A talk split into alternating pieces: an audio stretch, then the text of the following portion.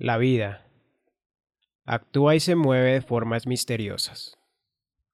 La felicidad es subjetiva y se puede encontrar hasta en el detalle más pequeño de todos.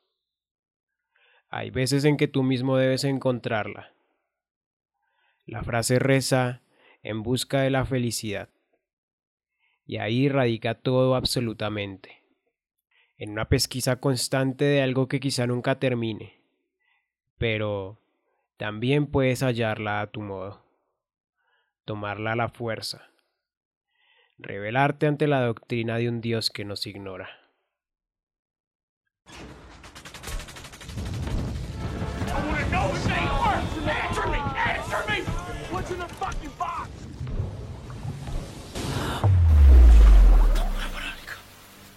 Bienvenidos a un nuevo episodio del Cine es Todo. En el micrófono les habla Juan, como de costumbre, esperando a que todos aquellos que estén escuchando este nuevo capítulo estén teniendo una excelente semana. Y si no es así, que se quede tranquilo porque seguramente todo va a ir a mejor.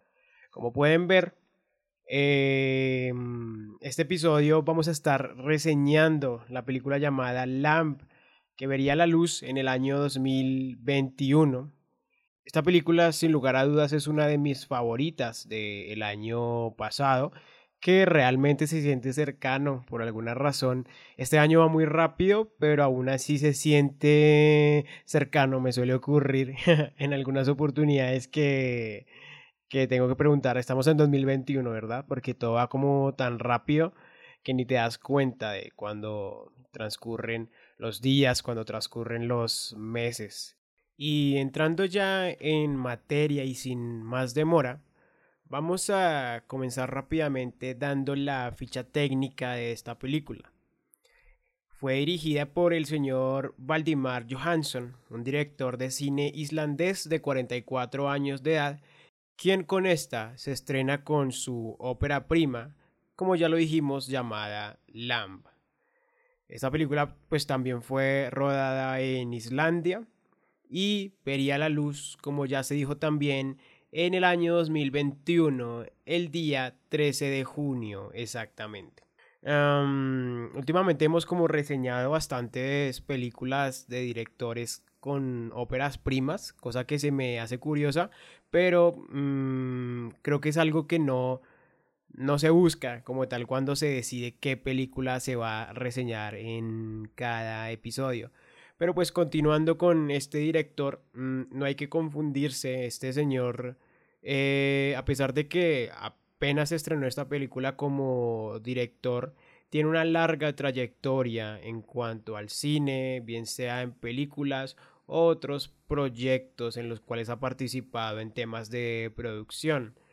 Por dar algunos ejemplos, podemos hablar de películas tales como Noé, La Guerra del Mañana, Rock One, varios episodios de Juego de Tronos, entre otros. Todas estas, pues dotándole de una gran experiencia, sin lugar a dudas. La película Lamb fue distribuida por A24 esta productora cinematográfica estadounidense que si ustedes son ávidos del cine pueden haber notado que ha venido tomando cada vez más fuerzas con el pasar de los años porque siempre se ha caracterizado por apostar por el cine independiente con filmes que son ciertamente muy interesantes. LAM tiene una duración de 106 minutos y se trata de un filme de terror clasificado dentro de los conocidos como terror elevado. Para hacerse una referencia, podríamos hablar de directores o películas de directores tales como Ari Aster o Robert Eggers, con filmes tales como Hereditary, Midsommar, The Witch, El Faro, etc. Y pues esta película de Lamb entra dentro de esta clase de nuevo terror que está tomando auge conocido como el terror elevado. De hecho, cuando estaba haciendo la investigación para esta reseña, me encontré con una entrevista que le hizo el portal llamado Sensacine, al cual le doy los créditos, en la cual le mencionaban a él sí, de qué pensaba sobre que lo clasificaran como terror elevado. y él respondió directamente lo siguiente. No me interesa decir a la gente lo que debe pensar o decir de la película. Si hay gente que habla de Lam como terror elevado, bueno, pues me parece bien. Ahora, quien vaya al cine esperando encontrar una película de terror se va a decepcionar. Y esto no puede ser más cierto porque Lam realmente para, a pesar de que es una película que está considerada dentro del género del terror, para las personas que mm, están acostumbradas a un terror más explícito, de que te pueden eh, dar un screamer en la cara o de que te pueden asustar a cada rato con sonidos fuertes. Definitivamente no es esta clase de terror. Ni siquiera para mí entra dentro del conocido como terror elevado.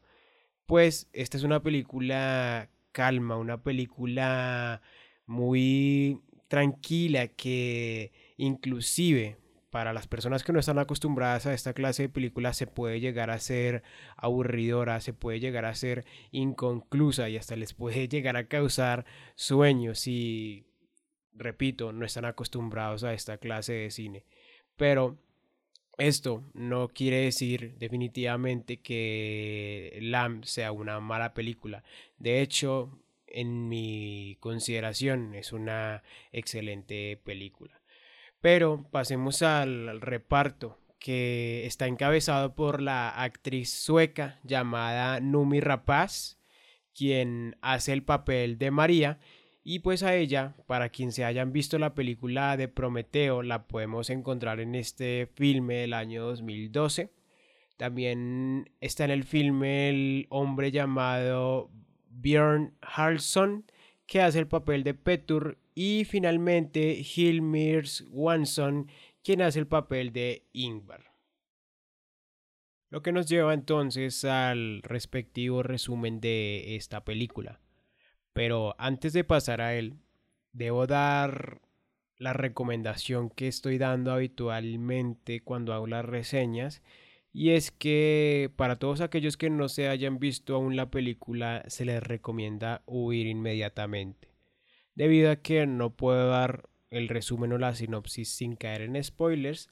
Y esta película, más que ninguna otra, me atrevería a decir, tiene escenas y ocurrencias bastante mm, impresionantes que merecen ser vividas viendo la película y no escuchadas porque no causarán la misma impresión que causa mientras se ve el filme. Así que mm, se recomienda que vayan, la vean tranquilamente y una vez hecho eso regresen para escuchar todo lo que nos dejó el filme. Entonces, Hecha la advertencia, podemos comenzar. La película nos cuenta la historia de María e Ingvar, dos personas que viven en una zona rural de Islandia bastante alejada de la sociedad por lo que vemos, en la cual tienen una granja con muchos, muchos animales, principalmente ovejas. También las acompañan sus mascotas que serían un perro y un gato.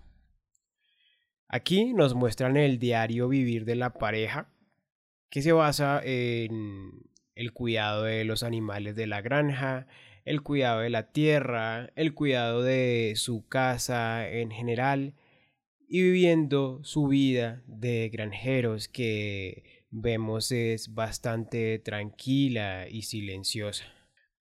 También nos enteramos que ellos viven solos. No se tienen más que el uno al otro y pues a los animales obviamente que los acompañan. Un buen día, mientras atiende en su granja, se le presenta a ellos la eventualidad de que deben ayudar a una de las ovejas a dar a luz. Mientras están haciendo esto, extraen a uno de los corderos que están ayudando a nacer que los hace quedar como impresionados y pensativos. Vemos que al final no le dan mucha importancia y pues siguen con sus vidas. Pero con la eventualidad de que este cordero que los había dejado pensativos se lo llevan a la casa. Lo comienzan a cuidar de más, le dan tetero, lo bañan, lo acuestan, lo arropan, le ponen ropa, etc. Prácticamente lo tratan como a un bebé. Pero nosotros como público aún no entendemos la causa. A todo esto, la oveja que parió al cordero, en búsqueda de la cría que se le habían llevado a esta casa, comienza a rondarla y a llamarla insistentemente. Hasta que una mañana con mucho ingenio logra sacarla de la casa y llevarla a los alrededores de, de la granja. Y aquí comprendemos finalmente la causa por la que los granjeros trataban de esta manera a este cordero y la causa por la cual se la llevaron. Y es que el cordero, esa cría que ellos tienen en su poder, es mitad humano, mitad oveja. Tiene cabeza de oveja y cuerpo de humano. Por lo que ellos ven esto como una señal de algo que deben cuidar, de un ser del que se deben encargar. La oveja que pues tuvo esta cría sigue insistiendo en que le devuelvan a su hijo y sigue persiguiendo a la pareja por todos los lugares para que se la devuelvan. A lo que María se niega completamente y, y llena de furia, toma la decisión de asesinar a esta oveja. Hecho esto, la pareja decide seguir con sus vidas y continúa con estos tratos hacia esta oveja que se nos reveló pues ya humanoide y la siguen tratando como a su hija. Inclusive le ponen un nombre, deciden llamarla Eida o Ada. Aquí nos introducen a un nuevo personaje que es el hermano de Ainbar llamado Petur.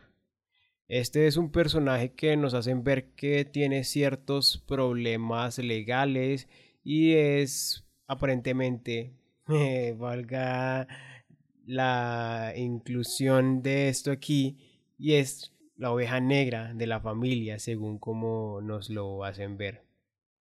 Cuando le presentan lo que ellos están viviendo en esta casa y le presentan a Eida, este no lo acepta y se empecina en insistir a la pareja de que esto se trata nada más que de un animal, por lo que empieza a tratar a Eida como tal. Y pues es aquí donde se nos revela que la pareja de granjeros tuvo una pérdida de un hijo, o una hija en este caso, la que pues por cierto tenía el mismo nombre al que le pusieron a esta oveja cría, y se revela finalmente toda la razón por la cual decidieron tomar esta cría y la están tratando como si fuera una hija o como si fuera ese ser que les fue enviado por la naturaleza. Avanza la historia y Petur finalmente termina aceptando a Eida y tratándola como si fuera su sobrina y según vamos viendo la sigue tratando cada vez pues mejor. Transcurren los días y aquí pasa algo extraño. Vemos que el perro de la casa está afuera y le empieza a gruñir algo que aún no vemos qué es. Eita también ve esta cosa que no sabemos qué es y se asusta y sale corriendo. El perro por su parte ataca a esto desconocido y solo escuchamos de fondo que el perro llora y deducimos que fue asesinado. Mientras esto ocurre a las afueras de la casa, nos enteramos que María tuvo quizá en el pasado o bien sea un romance o bien sea algo con el hermano de Ainbar Petur, pero ella se niega a aceptarlo, por lo que le pide que se vaya, inclusive le da dinero para que lo haga, llevándolo al sitio del bus que lo va a recoger. Y mientras está pasando esto, Ainbar y Eida se van a recuperar un tractor que habían dejado hace algunos días. Cuando están en ello, aparece el verdadero padre de Aida. Y nos revelan esto que había atacado al perro. Se trata de un cordero macho con un cuerpo de humano y cabeza de cordero o de oveja, quien le dispara a Aimbar y lo asesina, para posteriormente llevarse a Eida. María, que estaba volviendo de haber dejado a Petur en el bus, escucha el tiro y sale corriendo a ver lo que había sucedido.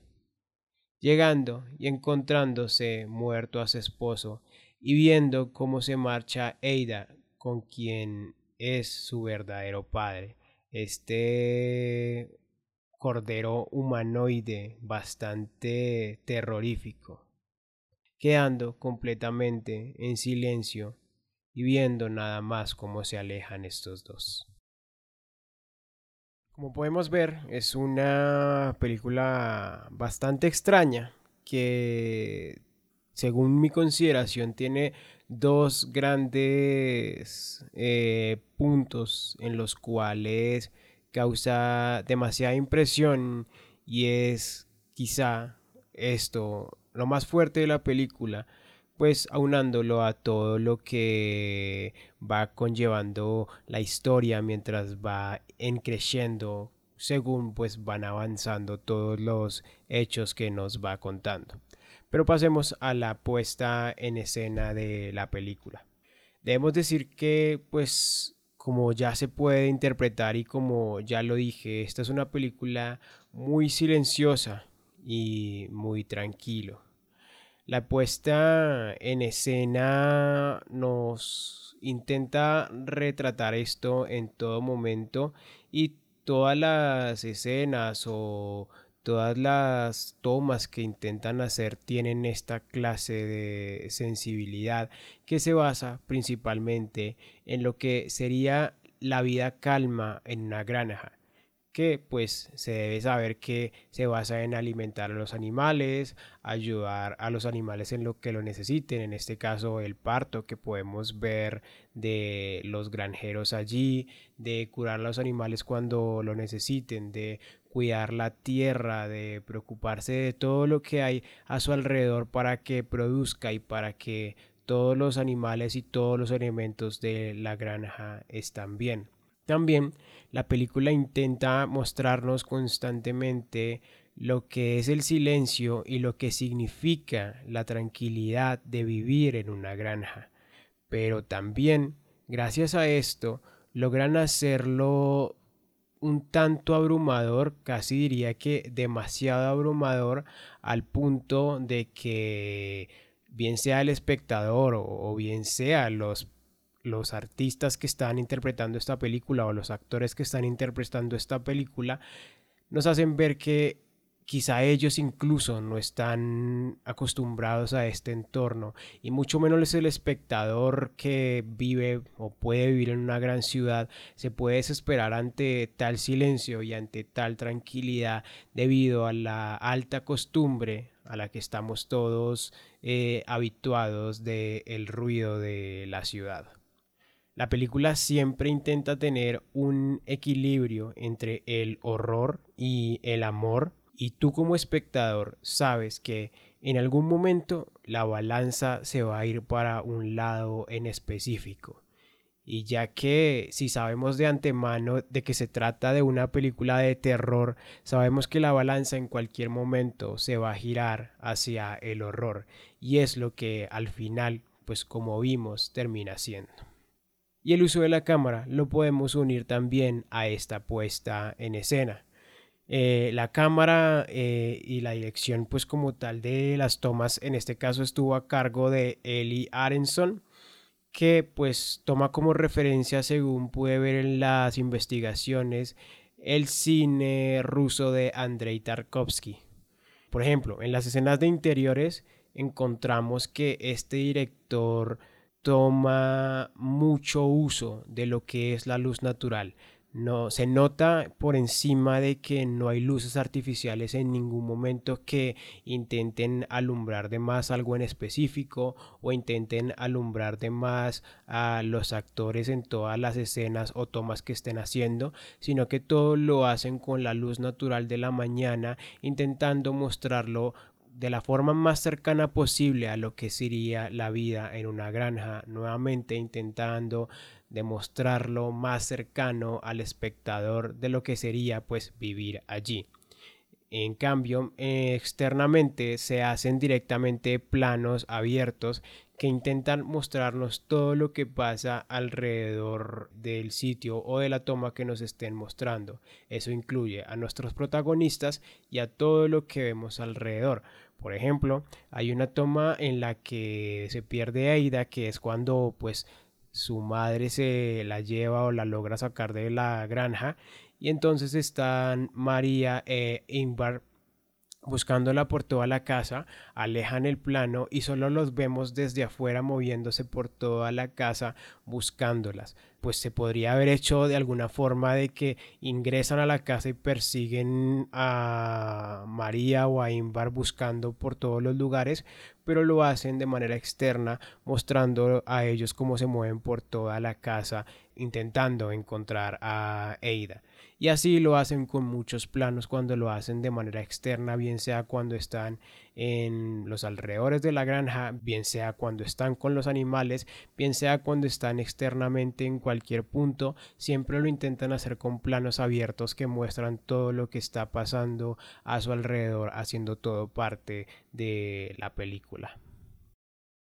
Todo esto mientras lo acompaña la banda sonora que fue hecha por el compositor islandés llamado Toti Gunnarsson, la cual es una música calma que denota todo el tiempo el misterio, lo oculto, lo desconocido y todo aquello que ignoramos o todo aquello que ignoraban nuestros protagonistas frente a las eventualidades que iban a tener que afrontar escenas después. En los colores, esta película usa una paleta de tonos neutros para definir la monotonía y la tristeza de la pareja y colores impresionistas que se usan para reflejar los momentos de felicidad que pues se ponen algo abstractos cuando pasan al terreno externo gracias a la niebla que de la que está rodeada toda esta granja. En el caso de los neutros, usan colores tales como el blanco, el negro, el gris y el beige, y en los impresionistas usan colores como el rojo, el verde y el azul. Y pasamos a la parte final del podcast, que es, como ya saben, los simbolismos o los mensajes que nos dejó la película. En este caso, tenemos pues diferentes factores de los que debemos hablar, comenzando por la pérdida. Esta película nos muestra las formas en que una pareja, las formas en que unos enamorados, las formas en que una mujer debe afrontar la pérdida o las formas en las que una pareja debe afrontar la pérdida de un hijo, que en este caso es encontrar la felicidad o encontrar un refugio en lo primero que les brinde felicidad, dando como señal cualquier cosa que les sea enviado por el destino para intentar tapar ese hueco que dejó ese hijo querido que perdieron, pues basándose directamente en la muerte y así de esta manera nos habla la película tanto de la pérdida como de la muerte. También nos habla en este caso relacionándolo directamente con la paternidad, en cómo puede llegar a ser un padre con su hijo, de cómo puede llegar a tratar un padre a su hijo o unos padres a sus hijos, aceptándolo tal cual como son, frente a que en este caso el hermano de Ignar que pues lo ve con defectos de alguna manera, pero para ellos es perfecto y ellos lo aceptan tal como son, como lo sería un padre normal o un padre que ama completamente a sus hijos, lo que nos llevaría directamente al amor de los padres por los hijos. Que siempre estará por encima de todo, que siempre estará por encima del bien y del mal, como lo dice este libro de Nietzsche. Y es que he sabido que un padre siempre será, se desvivirá por el amor hacia sus hijos. Y esta película lo refleja sin ningún pretexto, bien sea de parte de María o bien sea de parte de la oveja que intenta recuperar constantemente a su cría que le fue arrebatada para ser después asesinada. Otra cosa de la que nos habla la película sin lugar a dudas es el hecho de no temer a lo anómalo y abrazarlo para encontrar la felicidad, que en este caso es lo que deben hacer nuestros protagonistas, pues al enterarnos nosotros como televidentes de que ellos tuvieron la pérdida de una hija, casi que llegamos a comprender las razones por las cuales ellos hacen esto de adoptar este cordero como si fuera enviado por el destino, como si fuera enviado por la vida para recomponer sus vidas y darles algo de felicidad frente a esta gran tristeza por la que estaban pasando. Mientras que estaba haciendo la investigación me gustó mucho una frase que dijo este hombre que hace reseñas en Sensacine cuyo nombre se me escapa pero pues les hago la respectiva referencia. Él decía una frase que me llegó mucho que decía que esta película nos habla de cómo alcanzar la felicidad bajo un Dios que nos ignora. Y es que si nos vamos más allá de lo que sería esta pareja o de lo que está viviendo esta pareja, podemos encontrar que ellos tienen que enfrentarse ante la pérdida de un hijo y ante lo anómalo que es el ver nacer a un cordero humanoide con cabeza de oveja y pies de humano, o cuerpo de humano más bien, lo aceptan como una señal del destino, casi como una señal de Dios para que lo tomen, para darle un hogar y para tratarlo como se debe. Pero todo esto bajo la mirada de nosotros como espectadores que los vemos casi como juzgándolos sin ninguna duda ante el hecho de que ellos le arrebataron su cría a la oveja que dio a luz. Cuando hacía también la investigación me encontré que el director en realidad no tenía muy claro lo que quiso dejar dicho con esta película y de hecho incluso eh, mencionó que para él todo lo que el espectador interpretara era válido. Inclusive mencionó que todos los finales para todas las personas podían ser diferentes, al punto en el que mencionó que cada vez que él veía esta película lo imaginaba con un final distinto o pensaba algo distinto del final. Por ejemplo, yo debo dar mi teoría, y es que tan pronto finalizó la película, lo que yo imaginé fue que ese humanoide macho que aparece al final con cabeza de oveja y cuerpo de hombre era en realidad el hermano de Ingvar y que se había devuelto del punto en donde lo había dejado María para asesinar a su hermano y quedarse con María y Eida porque pues nos hacen ver de que él siente de alguna manera algo por María y añora esa felicidad que está viviendo la pareja ahora gracias a que están juntos y gracias a que tienen un regalo enviado por la naturaleza que les está dando felicidad. Entonces tan pronto finalizó, yo me lo imaginé de esta manera, de que en realidad era el hermano el que había hecho esta atrocidad para quedarse pues finalmente con Neida o con María o al final solamente con María. Por otro lado, mi Rapaz, que pues hace del papel de María, piensa que la criatura del final representa a la naturaleza, demostrando su fuerza y furia contra los humanos cuando ellos toman algo que no les pertenece.